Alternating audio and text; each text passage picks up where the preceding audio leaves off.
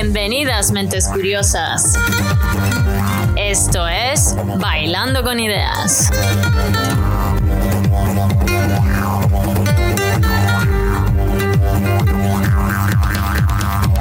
Desde Australia con vosotros, la doctora Carmen Salvador. Os invito a escuchar un cóctel de entrevistas mixto con científicos, mentes fascinantes, emprendedores y corazones valientes. Descubramos esas ideas que han cambiado nuestro mundo, cómo hoy impactan nuestras vidas y cómo en un futuro expanderán nuestros horizontes.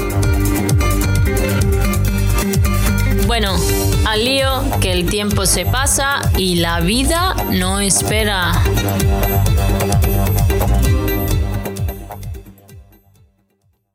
Os presento mi nuevo episodio, Aprendiendo a Emprender.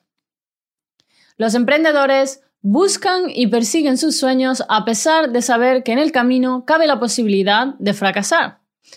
En muchos casos se atreven a romper con lo establecido ignorando el qué dirán, para así crear nuevos rumbos. Me gusta mucho esta forma auténtica y valiente de vivir y entender la vida. Somos todos los que nos beneficiamos de aquellos valientes que se atreven a emprender. Ya que, como diría Steve Jobs, son aquellas personas lo suficientemente locas de creer que pueden cambiar el mundo aquellas que lo cambian. Así pues, os invito a escuchar mi conversación con un emprendedor nato, Pau García Milá. Fundó su primera empresa a los 17 años, que fue más tarde adquirida nada más y nada menos que por Telefónica. Ha sido nombrado Innovador del Año en 2011 por la publicación del MIT TR 35 y es ganador del Premio Princesa de Girona. Fue el fundador de Ideas Foster, una consultora especializada en innovación disruptiva que en 2018 fue adquirida por Cambia, una empresa del grupo Advent International. También ha fundado Founders, una escuela de emprendimiento online, la cual lidera actualmente y que os recomiendo que le echéis un vistazo si estáis interesados en aprender a emprender. La dejo abajo en las notas de este podcast. En paralelo, Pau además habla de conferencias sobre innovación, éxito y fracaso y da clase en ESADE, donde es parte del equipo del máster en Digital Business o negocios digitales. En mi conversación con Pau exploraremos su trayectoria emprendedora, qué significa ser emprendedor, qué características ha de tener un emprendedor, los desafíos que se encuentran y por qué la comunicación es importante para el espíritu empresarial. Si es importante tener mentores para el éxito, hablaremos también de cómo ha cambiado el panorama actual de cómo hacer negocios, de las posibles industrias del futuro, como también de las startups. Se comentará por qué es importante probar una idea antes de invertir muchos recursos en ella y del producto mínimo viable, MVPs. Se valorará la posibilidad de entender los negocios como herramienta para poder hacer el bien, aparte de ser una herramienta para hacer dinero. Social Enterprise o empresas sociales. Y para terminar, Pau dará algunos consejos a esas personas que se quieren atrever a ser nuevos emprendedores desde su propia experiencia. Bueno, ahora sí que sí, aquí os dejo mi conversación con Pau García Milá, aprendiendo a emprender.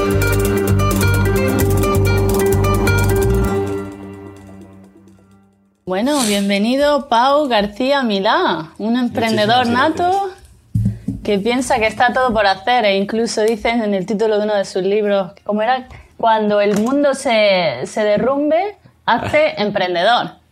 De hecho... Me gustó mucho el título ese. Fue, uno de mis lemas de, de, chaval, de hace años que escribí ese libro, pero uno de mis lemas de que a veces se nos derrumba el mundo, pues hay que, hay que probar otra cosa. Ahora con el tiempo eh, igual no lo pondría, porque en ese, yo creo que con 20 años solo quieres comerte el mundo y, entiendes que todo, todo se puede hacer. Ahora, con, con, más años y familia y niños, mm, sé que a veces no es posible y he aprendido que hay veces donde ya quisieras, pero, pero no es posible. Con lo cual, intento huir un poco del concepto de quien quiere puede. Es, es, es, autoengañarnos el, el, no ver que hay factores que influyen un montón en, en, en, el, en, el, éxito, aunque no los queramos ver. Que el esfuerzo, evidentemente, existe, pero seguramente es bastante más difícil o bastante más fácil conseguir el éxito para una persona que nace en España o en Australia o en Reino Unido, eh, que, implica ciertos privilegios, que no que, no sé, una familia de Detroit que nace en la pobreza, y te hablo de Estados Unidos, de Detroit, eh, que cuidado, que la primera potencia del mundo, pero, pero es también el país de los contrastes, o, directamente una familia de mm, El Salvador, que hoy empiezan a usar Bitcoin, por cierto, y que, y que seguramente quiere triunfar, pero tiene ciertas eh, limitaciones que alguien que nació en Brisbane pues no tiene. Pues, pues creo que, que aunque el mundo se derrumbe, intenta ser emprendedor, esto estaría mejor. Quizá ahora sea un buen momento. Más que nunca. sí, bueno, me gustaría que empezáramos, Pau, con, con, una breve historia de tu trayectoria profesional. Comentabas que habías escrito el libro cuando era muy joven bueno, he leído todas las empresas que has fundado y bueno, emprendiste a tus 17 años, ¿no? Y te dieron, te han dado también un montón de premios. Te viste por ahí con el príncipe de Asturias, que ya actualmente el rey, el príncipe, el rey Felipe. Y, bueno, cuéntanos un poquito toda esta trayectoria emprendedora que, que, ha, pues, llevado. Pues eh, yo empecé muy jovencito, sí, a los 17, hace eh, bastantes años, o sea, más de 15, el año pasado hizo 15, em, montando cosas en Internet. De hecho, eso del learning by doing ahora está muy de moda, pero al final era un poco lo que buscaba, era aprender a programar mientras hacía algo, aprender a no sé qué mientras construía algo. Y un poco el objetivo era aprender nuevas cosas mientras probaba proyectos nuevos. Y uno empezó a, funcionar, que fue iOS, un escritor de virtualización, un software para virtualizar aplicaciones. Y ahí, sin querer, me, había metido en una carrera de vida profesional eh, que duró nueve años. Y, yo me acuerdo que al inicio nos decían, sois emprendedores. Y yo pensaba, ¿pero qué es ser emprendedor? Como la palabra no, me encajaba, no me gustaba. decía, a mí dejadme en paz, yo estoy creando un proyecto. Y, bueno, poco a poco vino mucha atención mediática, premios em, y demás. Yo creo que iOS estabas compitiendo con Microsoft incluso y era como la, alternativa al Dropbox. Y eh, eh, ellos vinieron, nosotros fuimos antes que, todos estos. O sea, lo divertido que, que al inicio era como que estábamos solos y de repente estaba Microsoft, estaba Google, estaba Apple, estaba Dropbox, eh, gigantes y nuevos gigantes que hacían cosas parecidas. Por otro lado, siempre quedó el, el regusto de que algo, algo hicimos porque porque todavía hoy se presentan cosas así. Hace unos días, ya 2021, ¿eh? Microsoft presentó eh, Windows 365, que es un software de virtualización en web de Windows, que se parece bastante a lo, que, a lo que hacíamos. O sea que al final, pues uno tiene que estar contento cuando va y cuando no va. En el caso de iOS, lo compró Telefónica, la empresa. Y después empezó eh, otras cosas que no funcionaron. Vanity es una red social de pasiones que fracasó. Después e intentamos hacer como muchas cosas eh, siguiendo la estela de iOS que no funcionaron y de repente una funcionó muy bien, que fue Idea Foster, que es un proyecto, una empresa que me llevó a viajar por todo el mundo y que en 2018 fue adquirida por, una, por un fondo de inversión americano. Eh, y de ahí, pues nunca, yo creo que cuando emprendes nunca, nunca sabes lo que irá bien y lo que no, y tienes que ir probando. Y al final, ideas que quizá tenías menos pensadas, que iban a triunfar más, a lo mejor triunfan más que otras que en un principio a lo Totalmente. mejor tiene... Cuéntanos un poquito acerca de Ideas Foster.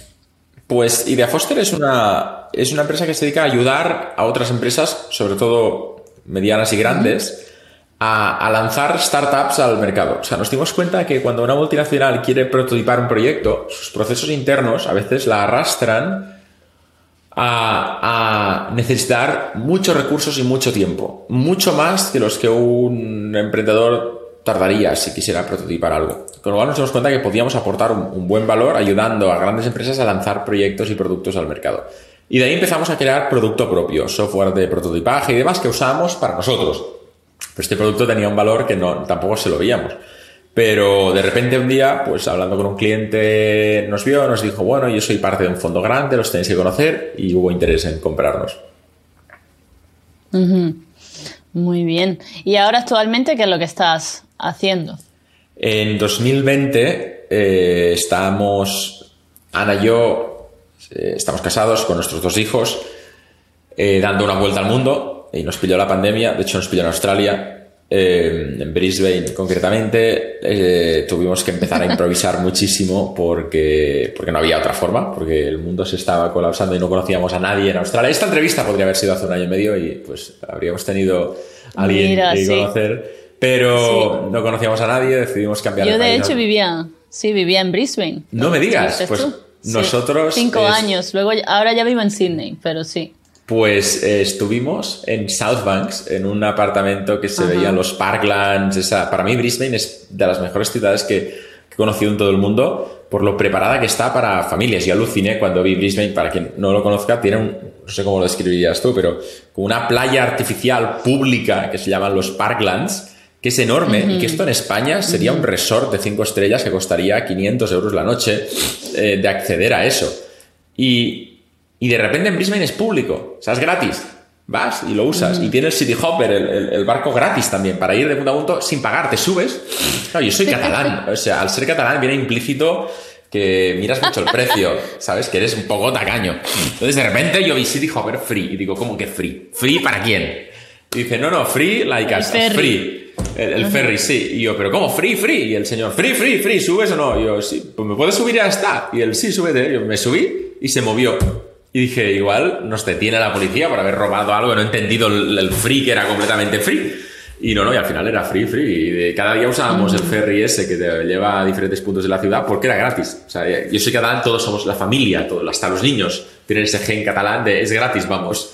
Entonces llovía, nos subíamos. Y los, los museos son gratis porque hace mucho calor en verano. Con lo cual, pongamos museos gratis con aire acondicionado y agua gratis para que la gente se refresque. Es que estas ideas que parecen tan obvias no las tenemos en Barcelona, ni en Madrid, ni en Málaga. O sea, no creo que tenemos mucho por aprender de cómo se gestionan Australia y Nueva Zelanda desde, desde España. Pero bueno, tampoco nadie me escucha, o sea que.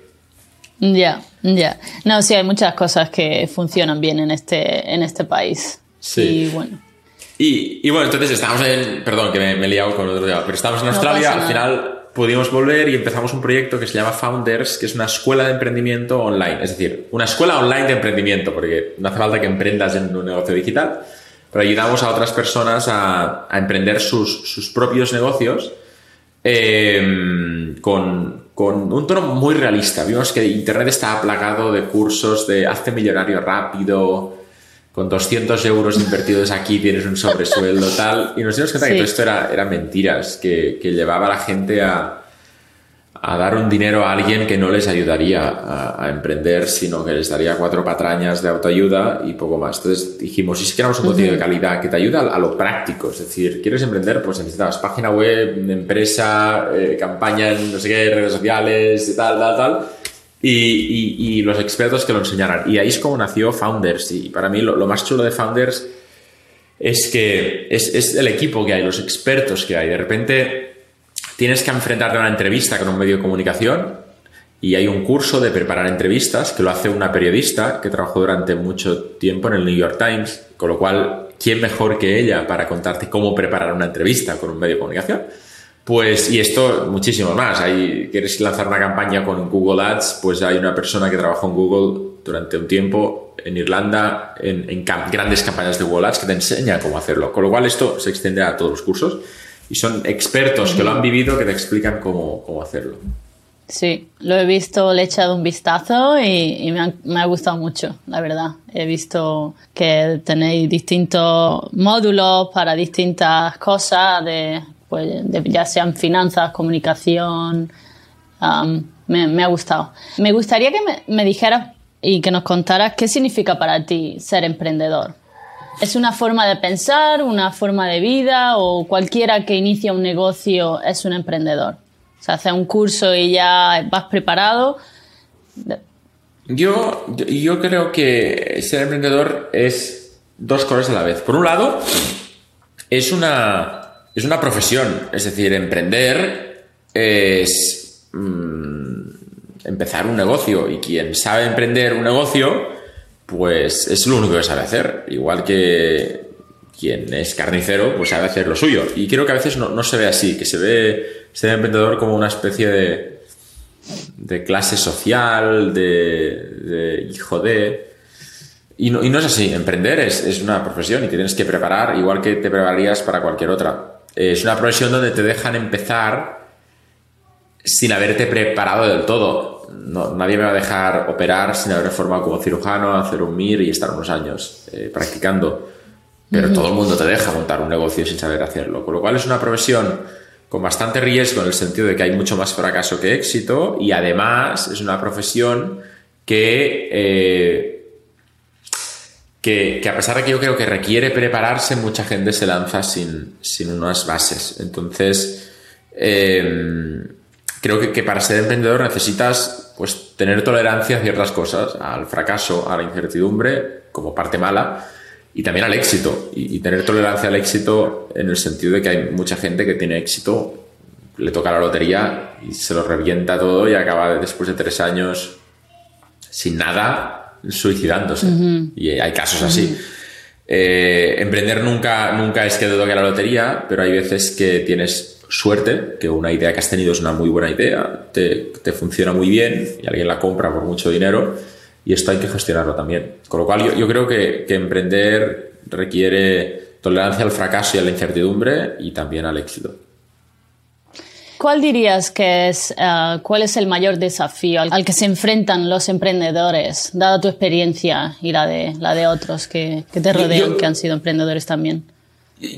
Yo creo que ha cambiado un poco con la pandemia, que ahora el mayor desafío es el adaptarse a, al, nuevo mundo, a cómo, a cómo es esto, cómo, cómo va a ser lo que estamos haciendo en los próximos eh, meses y años, cómo va a ser relacionarnos con otras personas, cómo va a ser hacer negocios. Founders, nuestra empresa es una empresa post pandemia, en el sentido de que no tenemos una oficina, es decir, somos un equipo pequeño, pero Rubén está en Madrid, Celia está en Sevilla, Ana y yo estamos en, en San Cugat, cerca de Barcelona, y Amaya en algún punto del País Vasco que nunca me acuerdo. Eh, o de Navarra, más o menos por ahí. Eh, pero al final no, nunca nos hemos visto todos. Con Celia llevamos trabajando juntos unos cuantos meses y nunca nos hemos visto más allá de la webcam un par de veces. Es que ni siquiera conversaciones de este tipo, nos hablamos por email. María, María lleva la comunicación y creo que está por, por, Cataluña, pero nunca, nunca la he visto en persona. De hecho, si la viera por la calle igual no la reconocería, porque la vi una vez en una llamada, pero, pero de 20 minutos, luego nos hablamos cada semana por WhatsApp. Es decir, que, y esto es, eh, trabajamos juntos, somos colegas, nos respetamos muchísimo, eh, pero si nos viéramos por la calle igual no nos, no nos reconoceríamos. Y, para mí esto va a ser cada vez más, más normal. Tiene, tiene una, parte de pena en el sentido de que qué pena que se pierde esa interacción que creo que genera muy buenas cosas también. A Ana la conocí trabajando y estamos casados. No habría pasado si fuera una empresa así remota de este tipo. Pero por otro lado, yo creo que estamos en modo supervivencia, que, la prioridad ahora debe ser eh, no morir en cualquier pandemia. O sea, es pasar esto lo mejor posible y luego pensar en, lo que vendrá. y y emprender va un poco por ahí. Creo que estamos en modo supervivencia. Me, da pena la gente que no lo ve así. Yo cuando veo a alguien antivacunas, negacionista, no sé qué, y, todos tenemos alguno en la familia o cerca, a mí me da, me da pena porque pienso, entonces, ¿para qué está pasando todo esto, sabes? O sea, si no existe la pandemia, si no existe todo esto, ¿por qué llevamos un año y medio tragando mierda, perdón, ¿eh? pero... No, no pasa nada. Ahora me dirás, estoy, estoy, en contra de las vacunas y creo que no existen virus y me quedaré un poco callado y diré, de acuerdo, Carmen. No, por favor. eres la primera, por eso diré, eres la primera PhD que conozco que opina esto. Pero en general, eh, mira, una, anécdota. Mi madre eh, se sorprendió porque una persona de la familia es así, dice que no había virus, que no sé qué tal, y es una persona de familia que le ha ido muy bien, que es muy culta, que le ha ido muy bien en los negocios y tal. Y mi madre se sorprendió y me dijo, no entiendo cómo esta persona opina esto, porque es una persona muy inteligente, como diciendo, lo entiendo que alguien se deje lavar el cerebro por tonterías y conspiranoias, pero me sorprende que alguien listo lo haga. Y me, hizo mucha gracia, porque mi madre era como, yo soy normal y no me quiero esto, y esta persona que está lista, mira qué es lo que piensa. Y, me, le dije, igual es que eres tú más lista.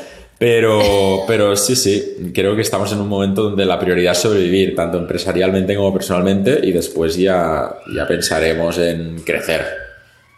Sí, totalmente. Yo estoy de acuerdo con tu madre también y, creo que también sí, la pandemia ha traído muchas cosas malas, pero como toda la vida, toda situación mala en la vida trae también algo bueno y, y bueno, hay cosas que también perderemos, dado que la empresa a lo mejor se transforma más hacia el mundo digital pero hay otras comodidades, como por ejemplo el no tener que hacer eh, el, transporte desde tu casa al trabajo y puedes aprovechar quizá ese tiempo de, desplazamiento en estar más tiempo con tu familia o estar más rato con la familia, el tener horarios más flexibles, ¿no? Ah, sí, hay cosas que, también se, verán. Sí, y, también para mí. De vista Totalmente de acuerdo con lo que dices y, creo además que hay una cosa buena que ha pasado, que es para mí lo, más bueno que le deberemos, o las futuras generaciones le, deberán a esta pandemia, que es mm, el, haber sido capaces como sociedad de demostrar que somos capaces de hacer cosas increíbles en poco tiempo. Es decir, a mí cada vez que pienso en, en pasar en 12 meses de no conocer un virus a estar metiendo a millones de personas una vacuna basada en eh, RNMA, RR, ARN mensajero, mRNA, le dicen en inglés. Eh, mRNA. Y, y, tuve la oportunidad, además, de hacer un vídeo, eh, alguna serie de vídeos además en un minuto, donde contaba la, la historia de la científica anglo-polaca que había sido pionera en el estudio de, de, de, este tipo de tecnologías para vacunas, que hoy es vicepresidente en Pfizer. Y, y tuve la suerte de que lo vio y me comentó. Y para mí fue como mm, el, el Nobel de este año. Yo creo que debería durar cinco minutos el, el, comité de decisión de a quién se lo dan. Después hay mil cosas y mil intereses, igual lo fallan de otra forma. Pero, pero me parece fascinante que una tecnología que llevaba 20 o 25 años en, en estudio, de repente en 12 meses hayamos sido capaces, gobierno, sociedad, de, encontrarle un uso y salvar millones de vidas. Y, que tradicionalmente, también para la industria farmacéutica, que evidentemente conoces infinitamente mejor que yo, pero mandar un mensaje de cuando la cosa se ponga muy chunga, podemos eh, crear, probar, testear, asegurar que es seguro, inocular y salvar millones de vidas en un año, me parece fascinante. y creo que que esto abre las puertas a muchísimas cosas. Hace un tiempo yo a mi madre también le explicaba la importancia que yo creo que tendría el ARN mensajero en, el futuro y le decía, es que esto lo podemos replicar a, miles de enfermedades que de repente, si alguien se lo pone a tiro, eh, probablemente con este tipo de tecnologías vamos a ser capaces de, atacar y curar, incluso revertir de formas mucho más creativas de lo que hemos sido hasta ahora.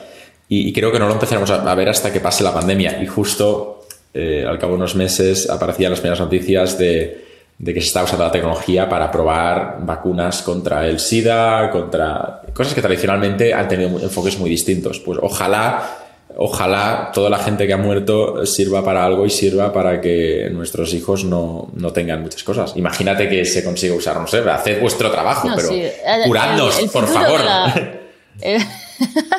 El futuro de la medicina va a cambiar mucho porque ahora estamos en la era de, la genómica, ¿no? Y, bueno, ha cambiado muchísimo desde los últimos 10 años y ahora se va a ver un cambio brutal.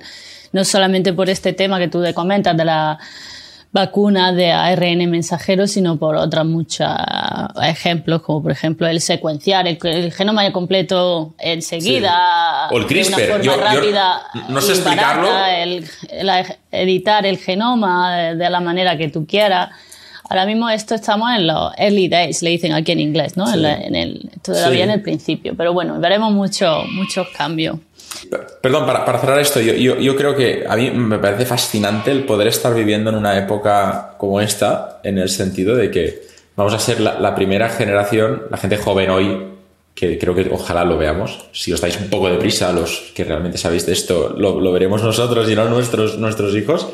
Pero que me parece fascinante haber sido la primera generación que vamos a poder mm, hacer cosas que, que, siempre nos han dicho que eran imposibles. Es decir, siempre nos han dicho, eh, por mucho que mejore la medicina, hay cosas que no se podrán atacar. Pues resulta que igual sí que se pueden atacar y solucionar. Por mucho que mejore la medicina, hay cosas que van a ser imposibles. Pues resulta que vamos a redefinir qué es imposible y qué no. Y esto me parece fascinante, más, más, mucho más fascinante que cualquier otra innovación que se está haciendo. Hay un anuncio ¿no? de Nike que dice Impossible is nothing, imposible no, no hay nada. pues, y al pues, final el, creo que uno de los. Ahora me comentas tú qué, qué tipo de habilidades crees que necesita un emprendedor, pero así comentando esta, este ejemplo, el, el, tener una mente abierta, ¿no? El estar abierto a nuevas ideas y a ver las cosas de otra manera, de otro ángulo, quizás es bastante importante. Me gustaría que me dieras tu opinión. ¿Qué, qué, qué habilidades crees que debe, necesita tener un emprendedor? ¿Ha de ser creativo? O Sí, yo, igual la creatividad la, pondría como nice to have, no como un must have, en el sentido de que un emprendedor eh, yo creo que tiene que ser muy bueno en algunas cosas, pero que esto es como un puzzle, en el sentido de que no, no puedes ser bueno en todo, es imposible. O sea, que tienes que elegir unas cuantas piezas del puzzle, del puzzle. es decir, el puzzle tiene 20 piezas y una persona normal tiene capacidad de guardarse cuatro piezas y tiene que elegir. Y, por eso hay emprendedores que destacan unas cosas y otras. Elon Musk no destaca en la comunicación. Steve Jobs destacaba en la comunicación. Pero para mí los dos destacan en la genialidad y la creatividad. Sin embargo, ves que uno destacaba en la comunicación y otro no. Um, Elizabeth uh, Holmes, que empieza el juicio eh, está en estos tiempos de Out of Latin Silicon Valley, no me acuerdo la empresa que, Theranos, que creó esta este gran empresa que al final fue un fraude de máquinas que no existían y demás. Pero tú ves sus discursos y Elizabeth Holmes es de las de los emprendedores y emprendedoras más brillantes que hay en comunicación. El tema es que por ahí pues lo aplicó en un tema que no, que no, que probablemente, presuntamente, judicialmente, pues, pues no, no era correcto y hizo un fraude. Pero cada emprendedor tiene que, que brillar en, una serie de cosas, eh, o debería. Y hay emprendedores que son un 10, en el sentido que brillan en 20 piezas a la vez, que son capaces de gestionar bien su tiempo. Eh, la, productividad es una de esas cartas, eh, esas personas que son capaces de hacer 25 cosas y después tienen tiempo para disfrutar, para la familia y tal. Y dices, ¿cómo lo haces? comunicar, ser capaz de comunicar y enamorar, los números, Mm, las finanzas, entender. Hay gente que yo, yo soy terrible en los números, pero hay gente que conozco que abre un Excel y dice, ah, mira, en el año 2023 se prevé una tal, y yo digo, ¿dónde lo ves? Pero está ahí, mira, mira. Y yo digo, no, no, no veo ninguna línea, veo números. No, pero mira ese número, ves que hay un incremento de 10%, digo, es que tampoco había leído ese incremento. O sea, hay gente que es brillante en los, en los números em, y, podría seguir, eh, pero al, final yo creo que, que, lo que tenemos que hacer cuando vamos a emprender es, es entender bien cuáles son nuestras fortalezas y cuáles no. Y, rodearnos de personas que las, las piezas del puzzle que tengan sean las que nosotros no tenemos. Porque una startup que acabe triunfando es una startup que tiene todas las piezas del puzzle cubiertas, de que no le falta ninguna. El emprendedor o emprendedora tendrá unas piezas y, probablemente el resto del equipo tendrá otras. Cuando se complete el puzzle, perfecto. ¿Qué? ¿Dónde está un error muy común al emprender? Que muchos emprendedores acaban em, buscando las mismas piezas que ellos ya tienen en otras personas. Con lo cual es una empresa que tiene muchas piezas de un modelo y, no y ninguna pieza de otro modelo. Terrible. Em, sí, ¿y qué, me dices del liderazgo? Yo creo que es bastante importante porque en muchas circunstancias te encuentras con gente que no, no son no lideran bien y al final creo que para formar un equipo potente tienes que tener esa, esa característica. Sin ninguna duda es una de las más importantes de las piezas del puzzle, pero es otra. ¿Se puede triunfar sin ser un o una gran líder? Sí.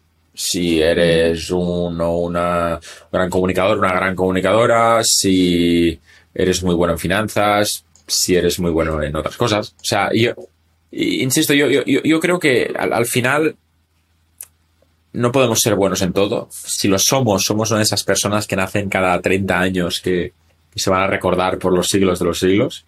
Pero en general es que tampoco necesitas ser excelente en todo. Necesitas, para emprender, ser excelente en, unas pocas cosas.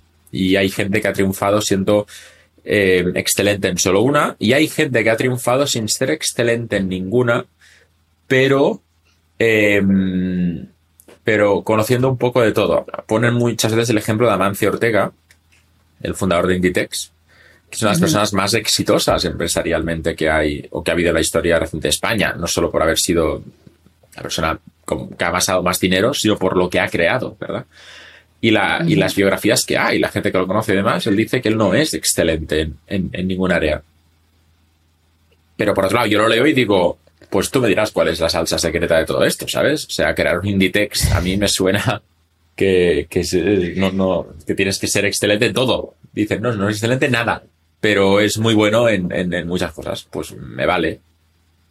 ¿Por qué la comunicación es tan importante para el espíritu empresarial, Pau? ¿Señaliza liderazgo o...?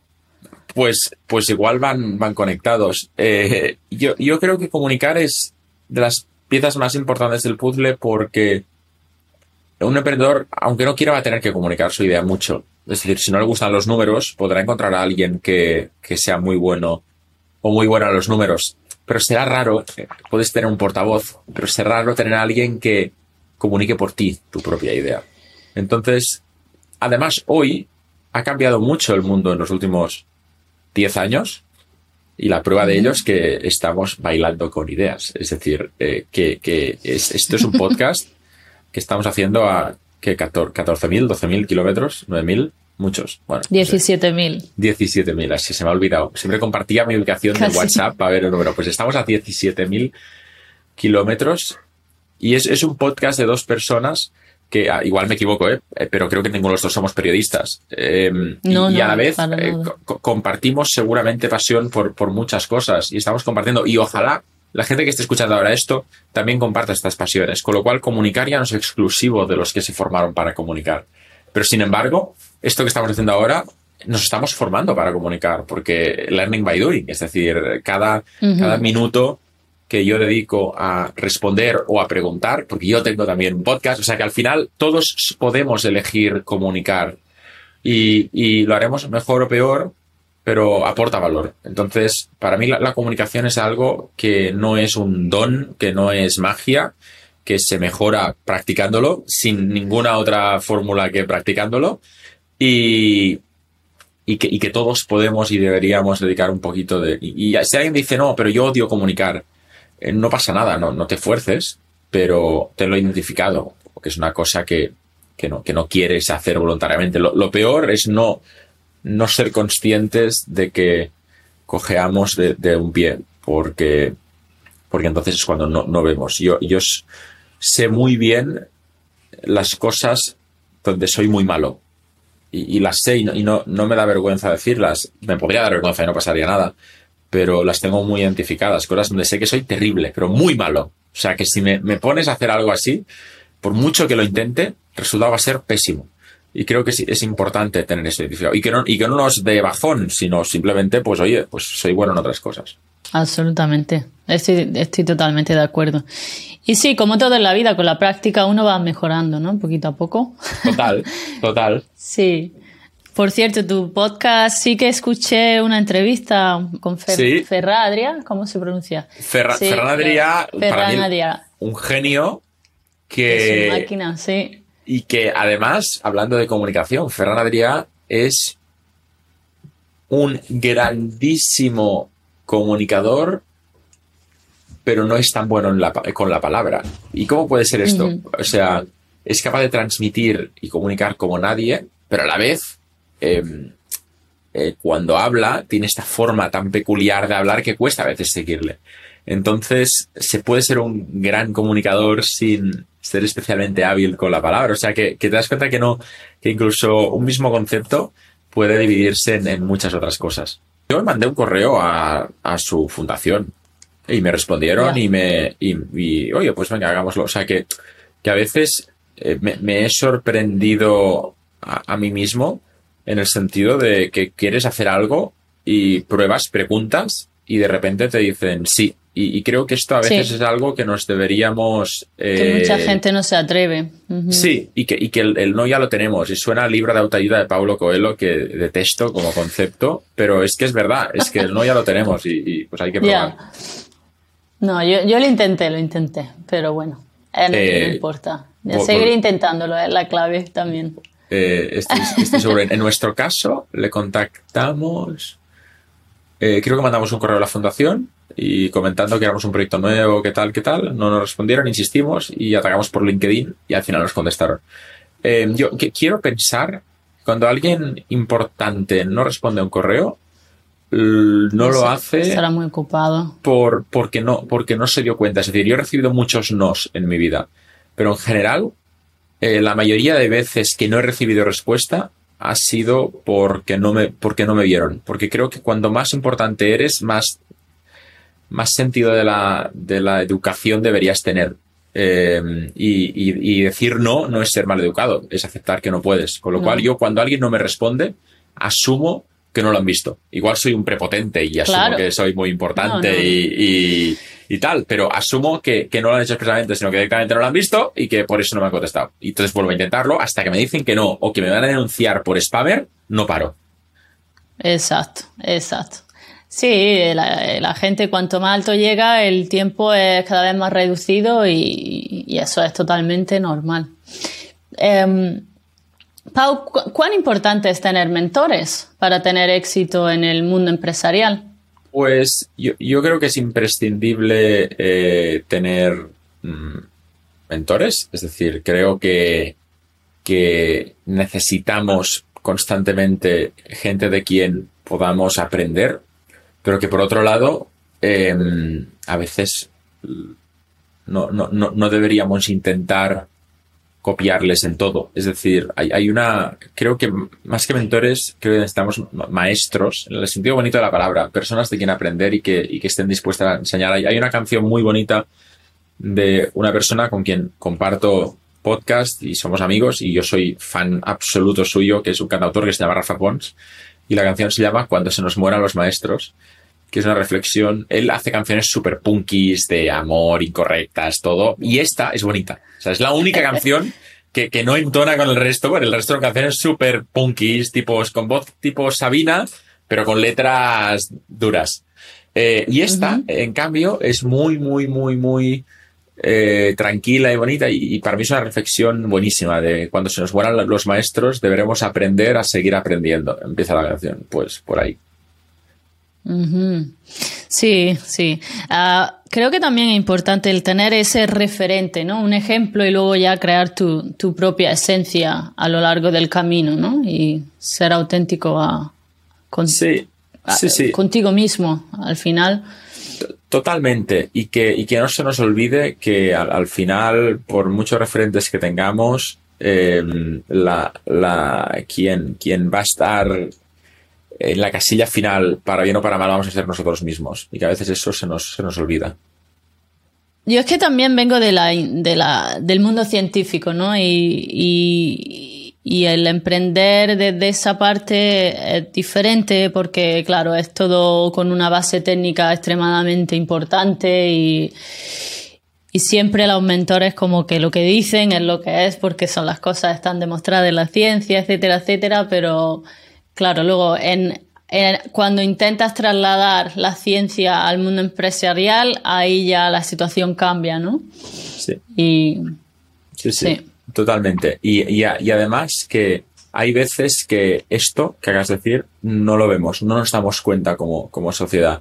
Y creo que es importantísimo el, el darnos cuenta de que, de que necesitamos a gente a nuestro alrededor y necesitamos creer nosotros mismos, porque las cosas no, no, no se van, no van a salir, no se hacen si, si, si alguien no se levanta y dice esto es posible. Lo que decíamos del ARN mensajero y muchísimas otras cosas. Perdón que hable tanto de esto, pero es que me fascina la historia de, de la persona No que, lo, que lo inventó. Igual me dices, en mi mundo esto es un rollo, estamos hartos de hablar de eso porque cada día, bueno, vale, perdón, pero me parece fascinante. No, no, no. No, es, es fascinante, a mí me encanta. La biología molecular me apasiona, de hecho, por eso me vine a la otra punta del planeta a, a estudiar cosas relacionadas pero, pero bueno, también me fascina el mundo de ahora, el, el, aprender cosas nuevas, por eso quería charlar contigo para yo aprender también de ti, de, de cómo emprender, ¿no?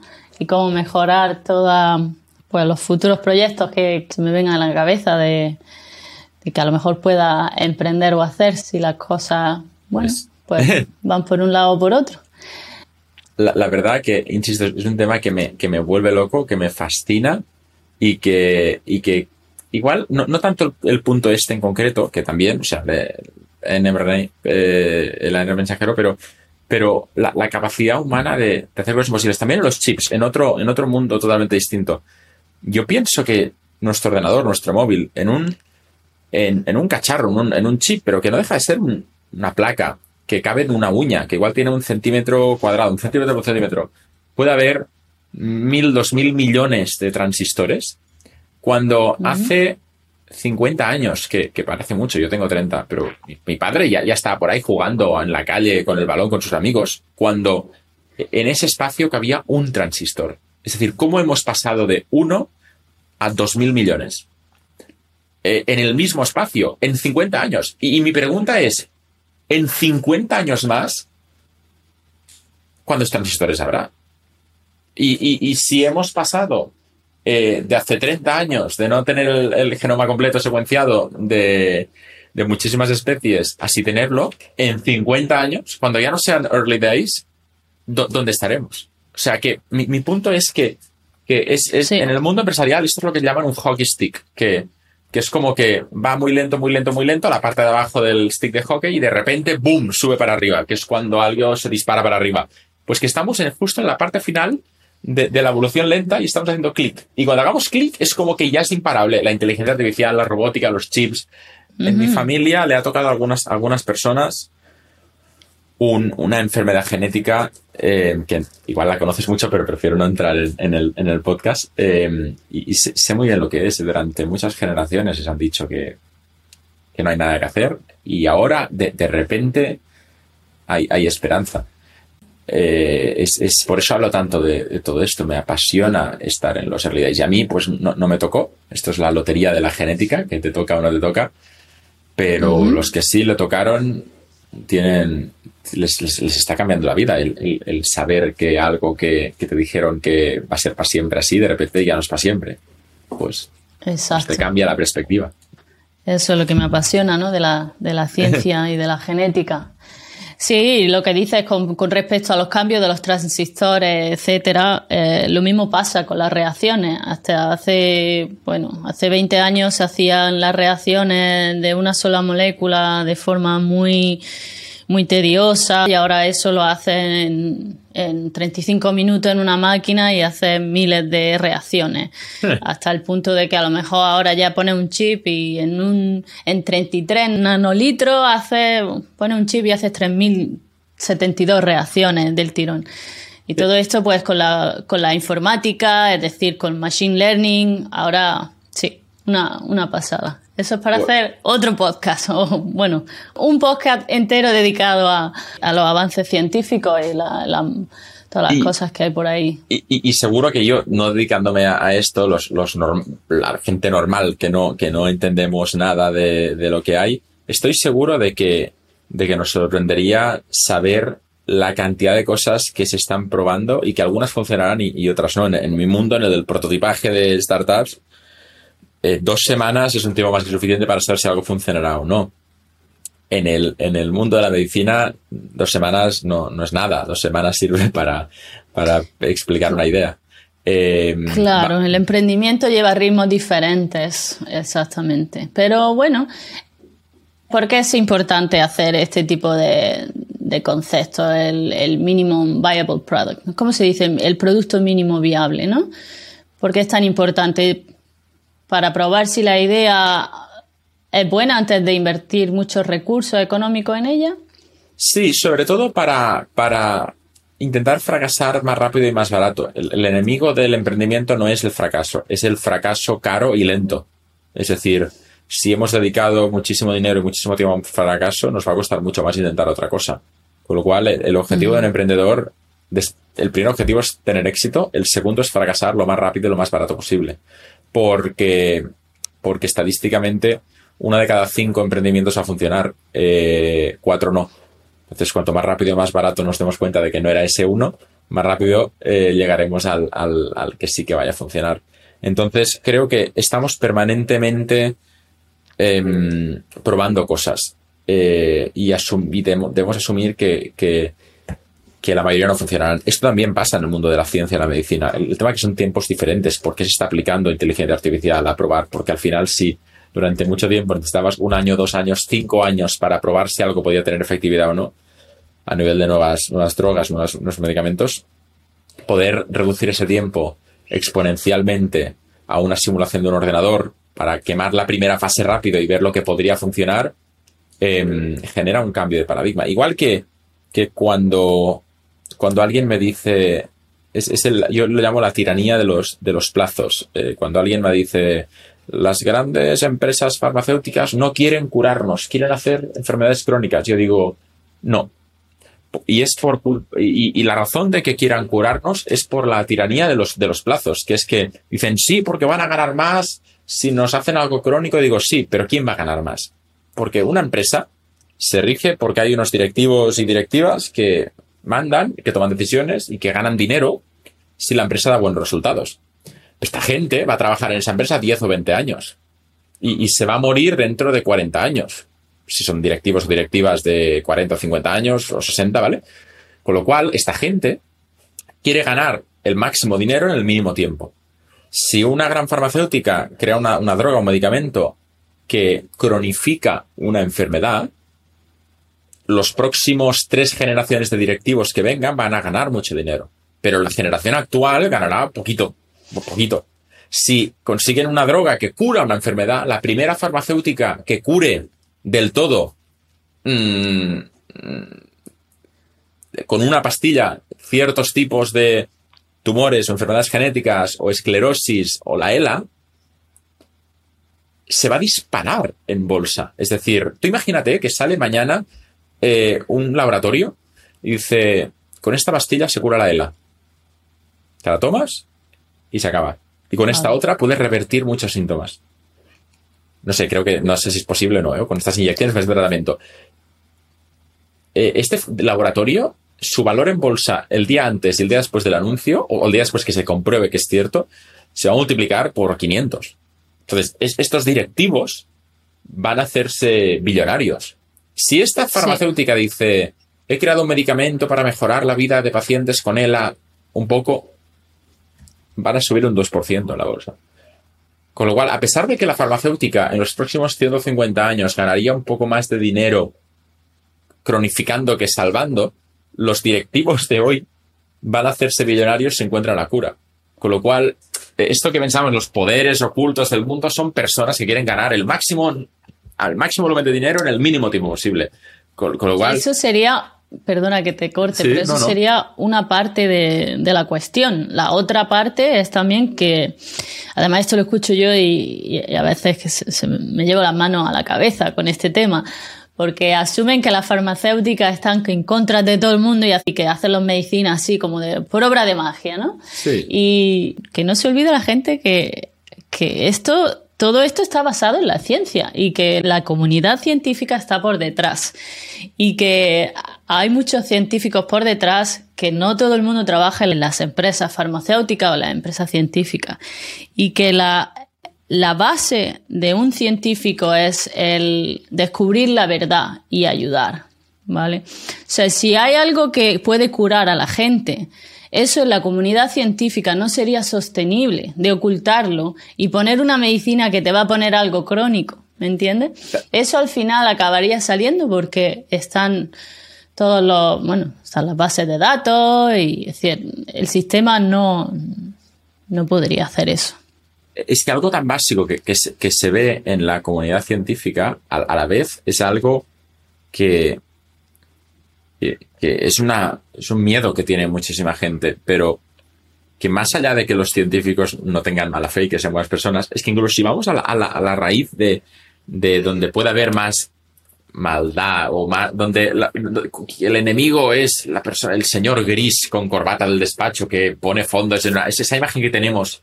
Incluso si vamos a eso, nos vamos a Mordor, la, la persona que pone fondos a un proyecto o al otro, los pondrá al que crea que es el caballo ganador, porque al final va, de esto, es decir, eh, es evidente que se puede hacer más magia desde la ciencia si hay recursos que si no los hay, si hay funding para un proyecto que si no. Pero es que la persona que pone el funding, que es como vemos al malvado que le quitó el funding de esta enfermedad porque se da en el tercer mundo y se lo puso a nuestra otra, de acuerdo, ahí estoy de acuerdo que las farmacéuticas quieren hacer dinero, pero es que incluso con esto, cuando pone el funding en un proyecto, los científicos pueden empezar a hacer, a hacer su magia.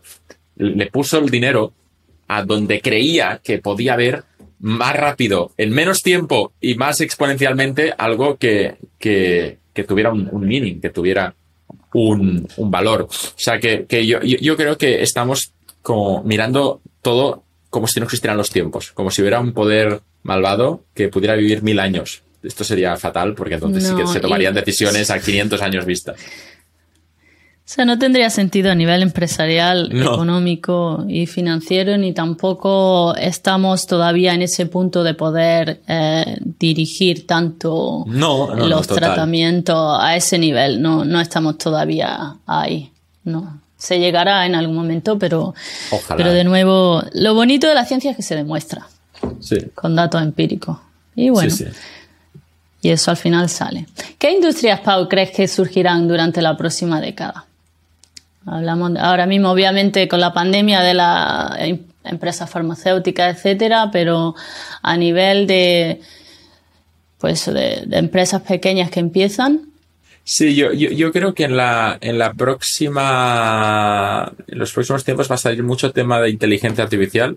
Yo creo que estamos más preparados que nunca para afrontar eh, nuevos retos en este, en este campo y cada vez más se nos pasan los miedos de, que no es el enemigo la inteligencia artificial, sino un aliado que puede ayudarnos a, a, ser mejores y a tomar mejores decisiones. Con lo cual, yo creo que la inteligencia artificial va a ser una, una, algo bueno que va a llegar eh, en muchos campos. Y también el tema de, de, de hacer la, la vida a las personas más cómodas. Mm, no sé si con robots o con, con software o con redes sociales, pero creo que poco a poco estamos acercándonos a intentar hacer la vida de todo el mundo más cómoda. Y, esto es bueno, porque quiere decir que cuando seamos abuelos vamos a vivir de forma más cómoda. si tuvieras que empezar de cero y ya sabes todas las cosas que sabes y que has aprendido durante este camino, ¿qué negocio crees que comenzarías o cómo sería tu vida durante esos seis meses? Sabemos que siempre los principios son bastante duros, ¿no? Sí, yo, yo creo que si tú ahora tuviera que, volver a empezar, em, no, probablemente dedicaría mi, tiempo de aprender a otras cosas. Empecé aprendiendo programación y luego aprendí temas de negocio. Primero aprendería negocio y después vería que hay herramientas como no code que me permiten prototipar más rápido. Eh, le daría importancia a estudiar, cosa que no le di cuando tenía 18 años. Le daría importancia a, prepararme. O sea, yo, yo, yo, creo que todos seríamos mejores si pudiéramos revivir 10 años y, no tomar eh, todas las decisiones equivocadas que tomamos. Pero sin embargo, también pienso que, mis aciertos y mis errores me llevaron a conocer a Ana, a tener nuestros tres hijos. Con lo cual, al final, hay un punto donde donde el azar te ha llevado exactamente a donde estás, o sea que, te da miedo tocarlo para que no altere también las cosas buenas. Si mucha gente asocia los negocios como una vía directa para hacer dinero. ¿Pero consideras que los negocios son una herramienta para hacer el bien, además de hacer dinero? Sí, necesariamente. Los negocios tienen una responsabilidad sobre la sociedad que si no la vemos, estamos obviando una parte importante de lo que realmente significa hacer negocios. Yo tengo un amigo que ha lanzado una empresa, es una social enterprise, no sé cómo se dice eso en español, como una empresa social. ¿Crees que van, van a tomar más peso en el futuro la social enterprise? ¿Y cómo, cómo eh, crees que se podría maximizar el, el impacto social en el mundo empresarial? Creo que sí, pero que para ello entonces necesitamos inversores preparados para, para entender de qué va todo esto. Necesitamos personas que soporten y ayuden este tipo de enterprises. Es decir, necesitamos estar mucho más preparados como sociedad de lo que estamos hoy para aceptar este tipo de, de empresas. Yo creo. Hablábamos antes de las startups, que algunas llegan incluso a, tener tanto éxito que las llaman unicornios, ¿no? Sí. ¿Cuándo una startup se convierte en una startup? Yo, creo que una startup pasa a ser una startup en el momento en que, en que nace, en el sentido de que de, que de, cero ya, ya, cuando nace ya es una startup, eh, y que lo será hasta el punto de que cambien cierta filosofía. Es decir, eh, puede haber startups de mil personas en el equipo. Puede haber una startup que tenga 10.000 trabajadores. Yo creo que sí. Que no es tema de tamaño de empresa, sino tema de eh, mentalidad de empresa, empresarial. Igual hay gente que estaría en contra, diría, más de 30 ya no es startup. Yo, creo que sí. ¿Qué define una startup? ¿El número de gente? ¿El número de personas que hay en esa empresa? Eh, ¿La forma en que que se mueve o que funciona, que es más dinámica, se, hace se adapta más rápido al mercado? Sí, probablemente. Yo, yo creo que una, una startup eh, es definida por, por, por su ADN. Eh, es decir, una startup es definida por, por, por lo que busca, lo que quiere. Si yo abro un restaurante, no es una startup. ¿Por qué? Porque no quiere cambiar el mundo. Bueno, pues si lanzo no sé qué que no quiere cambiar el mundo, sí que lo es. Al final yo creo que es más un tema de actitud empresarial, lo que decíamos antes. Es decir, ¿por qué si creo un negocio que es un restaurante en la Barceloneta, en Barcelona, no es una startup? Y si es un restaurante que tiene comida 100% sin gluten eh, y que a la vez ha innovado porque permite que las personas ciegas puedan acceder a todo mil cosas, ¿sí que es una startup o todavía no? No, lo sé, ¿eh? Y si lo que quiero es una empresa que crea un pan sin gluten que sabe realmente igual que el pan normal a la gente celíaca, ¿eso es una startup? Digamos que sí, porque hay startups que están trabajando en el Impossible Food, en carne artificial, y dicen que sí que son startups. Entonces, ¿cuándo se pierde? No, lo sé, pero creo que es más un tema de actitud empresarial que otra cosa, como es. Y la novedad, ¿no? Que va implicada el, romper lo establecido quizás se asocia mentalmente la gente cuando, cuando oye hablar de startups, como que asume eso, al, menos en mi caso, ¿no? Yo pienso, bueno, algo novedoso, una empresa que a lo mejor es parecida a, toda, a todo el resto, pero ofrece algo diferente, ¿no?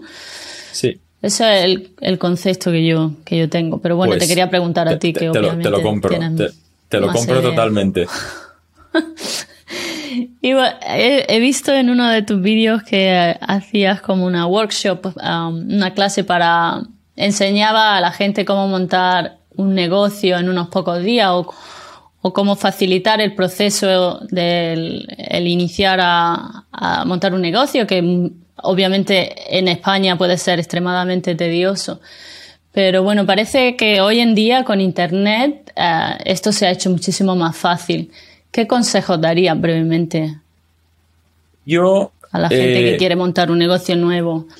Para la gente que se está planteando empezar y no sabe exactamente por dónde tirar, mi consejo sería que consigan toda la ayuda que puedan, pero a la vez que no pierdan el, el olfato, que a veces perdemos cuando emprendemos esa esencia del inicio, lo que realmente buscábamos cuando empezamos se nos olvida. Y es una pena, porque al final acaba que no, que no conseguimos mm, conectar con ese yo emprendedor que tenía una idea, una visión y que todo acaba pues difuminado. Con lo cual diría que escuchen, que aprendan todo lo que puedan, que busquen esos maestros que comentábamos, pero que no pierdan la, razón, el reason why, el, el por qué empezaron, porque esto les va a salvar en momentos de mucha incertidumbre. Muy bien. Pues muchísimas gracias, Pau García Milá. ¿Te gustaría decir algo antes de, terminar a la eh, gente que te escucha? Pues que muchísimas gracias por, por escucharme y, gracias, Carmen, por hacer este, este espacio, porque creo que si algo nos, nos falta en un contexto de velocidad, de locura, de no parar, eh, son conversaciones pausadas, tranquilas, para hablar de muchos temas, y hoy lo he tenido y he disfrutado muchísimo, o sea que muchísimas gracias por crear este espacio y invitarme. Gracias a ti, muchísimas gracias por participar en Bailando con Ideas, Pau. Un placer. Bueno, y esto ha sido hasta hoy. Espero que hayáis disfrutado de la conversación y lo hayáis pasado estupendamente bien. Si os ha gustado la entrevista, podéis compartirla con aquellos que penséis que la puedan disfrutar. Si queréis ponerle cara a estas voces, podéis ver la entrevista en YouTube o YouTube e ir a mi página web www.bailandoconideas.com para poder obtener más información, notas del podcast o recibir las novedades de los últimos episodios. También me podéis escuchar en Spotify, en Evox o seguirme en las redes sociales como en Instagram en Bailando con Ideas, Twitter Carmen-S-P o en Facebook en Bailando con Ideas Podcast. Ahora sí que sí, me despido mentes curiosas. Hasta la próxima y mientras tanto, dejemos al mundo correr. Pero recuerda que el tiempo se pasa y la vida no espera.